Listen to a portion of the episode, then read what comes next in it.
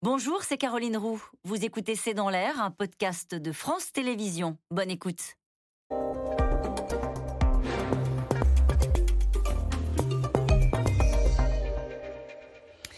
Bonsoir à toutes et à tous. C'est dans l'air l'invité. Je reçois aujourd'hui Franck Riester, ministre des Relations avec le Parlement, alors qu'hier la reprise des travaux à l'Assemblée nationale s'est faite dans une ambiance, on va dire, électrique. Vous êtes d'accord avec ça, Franck Riester Bonsoir. Les images le prouvent. Alors justement, si vous le voulez bien, on va revenir sur ce qui s'est passé pendant euh, cette séance. C'était Aurore Berger, euh, patronne du groupe euh, Renaissance, qui interpellait la NUPES sur ses affaires internes. On regarde. Depuis plusieurs semaines, on loue la vertu de celui qui reconnaît des faits de violence conjugale. Depuis plusieurs semaines, on entend ceux qui parlent de leur affection pour un homme qui frappe sa femme.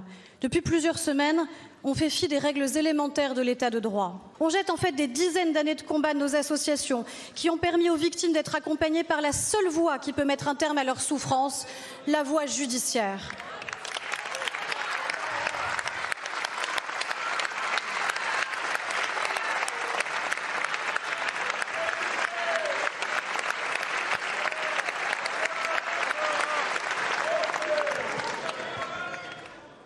Alors, Franck Rester, qu'est-ce qui vous choque le plus dans cette séquence? Dans cette séquence en elle-même, rien ne me choque. Je crois qu'Aurore Berger a eu raison de préciser un certain nombre de choses.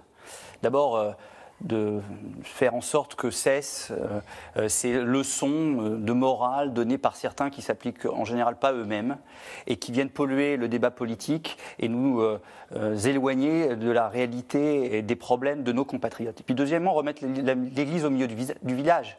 Euh, en matière de violences faites aux femmes et de violences sexuelles et sexistes, c'est d'abord la justice de la République qui doit parler, pas les justices parallèles. Donc elle a eu raison. Et, ensuite, et ensuite, et ensuite, de libérer la parole des femmes et de respecter la parole des femmes. Et si on arrive à avoir ces principes-là clairs, nets et respectés par tous, sans, euh, avec beaucoup de retenue, mais avec beaucoup de fermeté et de détermination. Je pense que le débat public s'en porterait beaucoup. Là, il se porte bien, le débat public, avec euh, donc Sandrine Rousseau qui fait un signe reconnu par euh, les, féministes. Euh, c'est l'image que vous avez de ce que doit être le débat parlementaire?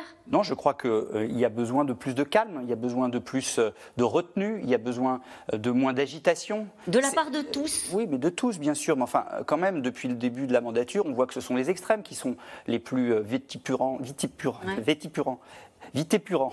J'arrive. Je ne sais pas ce que vous voulez dire. Non, les plus à, euh, les plus agités? Agités, pardon, euh, et, qui euh, aujourd'hui sont à quelque part paralysés ou parasiter le débat parlementaire. Pas une quand, quand depuis le mois de juillet, les députés de la France insoumise essayent de créer le désordre au sein de l'hémicycle, quand ils essayent de perturber en permanence les débats, eh bien, ils ne font pas grandir l'image de la politique et l'image de l'Assemblée nationale. Alors nous, dans la majorité, on va essayer de faire en sorte de porter des débats, C'était la question porter la controverse. Est-ce qu'Aurore Berger a raison de poser le débat comme elle l'a fait avec cette phrase. Ceux qui parlent de leur affection pour un homme qui frappe sa femme, est-ce qu'il y a une part de provoque? Est-ce que vous dites c'est son, c'est son travail, elle est patronne de la majorité, enfin de, Renaissance, ou est-ce qu'il y a une part de provoque dont on pourrait se passer en ce moment? Non, elle, défend ses convictions, ses idées, et elle, met, elle essaye de mettre fin à euh, une posture que tout le monde dénonce finalement, la posture de donner des leçons et en même temps de ne pas les appliquer à soi-même. Et en même temps de rétablir le fait que c'est la République à travers sa justice qui doit trancher ce type de dossier et pas les justices parallèles.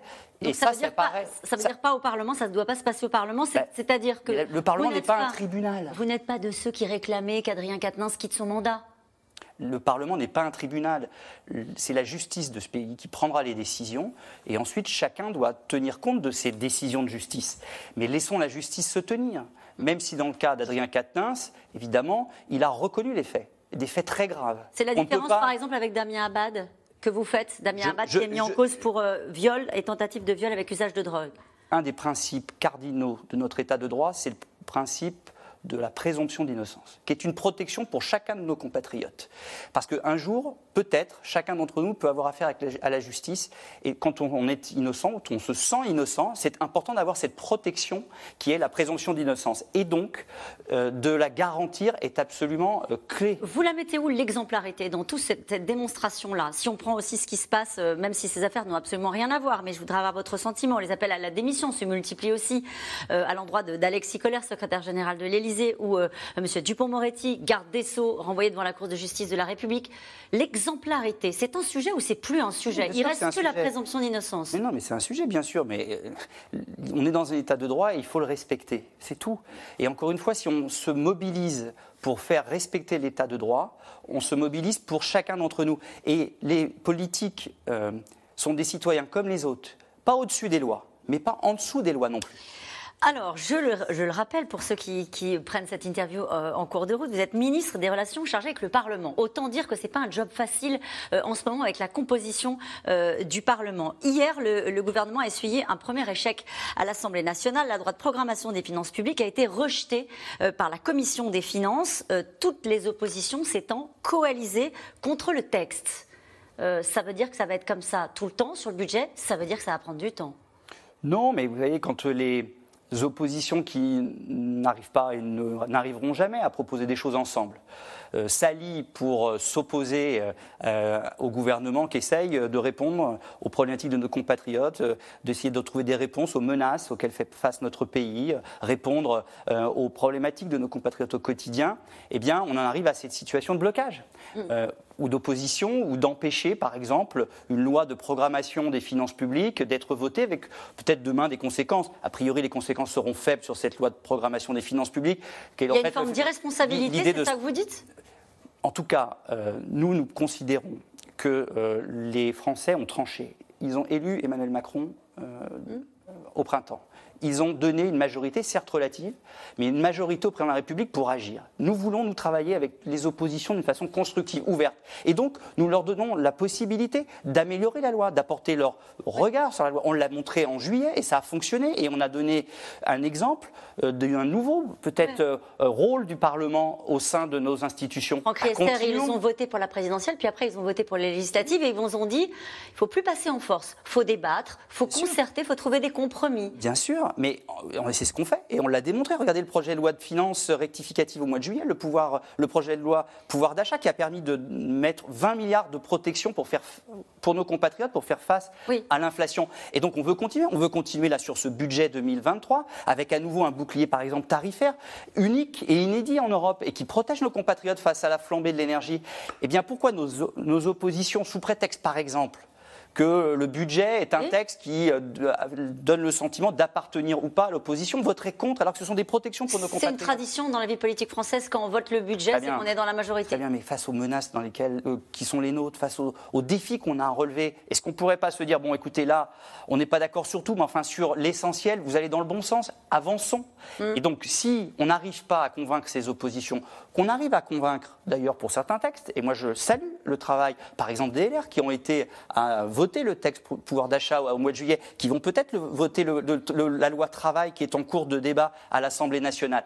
Mais si nous n'arrivons pas sur le budget ou le budget de la sécurité sociale d'avoir une majorité, mmh. à ce moment-là, nous prenons nos responsabilités en utilisant un outil mis à disposition par la Constitution, qui est l'outil 49.3. Quel délai vous fixez-vous euh, le temps de la discussion, de la concertation pour euh, ce, budget-là Est-ce qu'à un moment donné, vous dites qu'il va falloir tenir des délais parce qu'il y a urgence, justement, vous en parliez à l'instant, pour les mesures qui doivent être appliquées euh, pour euh, les Français? Est-ce qu'il va falloir oui, il, y a, des questions de délais constitutionnels, des délais simplement aussi de mise en œuvre ensuite du budget pour 2023. Et puis, il y a aussi, je dirais, la forme du débat. Si le débat, c'est simplement faire voter des amendements qui donnent de l'argent, donnent de l'argent sans regarder le, le cadre général du budget et en responsabilité les limites de la dépense publique, à ce moment-là, nous prendrons nos responsabilités. Et si on s'aperçoit qu'au bout d'un certain temps, on n'arrive pas à avoir un débat serein, un débat qui permet vraiment de faire avancer les positions des uns et des autres hors des postures politiciennes ou des coups politiques, nous prendrons nos responsabilités en utilisant le 49.3. Hum. C'est compliqué à, vous suivre en cette rentrée. C'est-à-dire que d'un côté, il y a l'idée de dire il faut absolument réformer. Le président a été élu pour ça, notamment sur la réforme des retraites. Euh, on veut avancer, y compris en utilisant donc les leviers comme le 49 et de l'autre côté, on a le CNR, la concertation, l'écoute. Non, mais je crois que, je crois que c'est clair. Euh, il y a un débat national qui a eu lieu, élection présidentielle, élection Oui. législative. Les Français ont tranché. Ils ont donné un, un président, un nouveau mandat et une majorité relative. On n'a pas la majorité absolue, donc il faut qu'on trouve des majorités. Ouais. Mais il y a un certain nombre d'ambitions, de cadres sur lesquels nous n'allons pas revenir, parce que c'est l'intérêt du pays. Et les retraites notamment, c'est pour ça qu'on passe à la fois par la concertation jusqu'à la fin de l'année, et ensuite on présentera un texte ambitieux dans la ligne de ce qui a été présenté par la présidente de la République. Donc personne ne peut être surpris par cette détermination du président et du gouvernement. Et ensuite on aura un vote avant la fin de l'hiver pour permettre d'adapter notre système de retraite pour le sécuriser. Appel au calme, c'est ça que je retiens de ce que vous nous avez dit Oui, appel aussi au en début et au de travail et à l'ouverture constructive. Merci beaucoup, Merci Franck d'avoir été euh, mon invité. Dans un instant, on retrouve les experts de C'est dans l'air et nous allons revenir aujourd'hui sur les reculs de l'armée de Vladimir Poutine. À tout de suite. C'était C'est dans l'air, un podcast de France Télévisions. Alors s'il vous a plu, n'hésitez pas à vous abonner. Vous pouvez également retrouver les replays de C'est dans l'air en vidéo sur France.tv.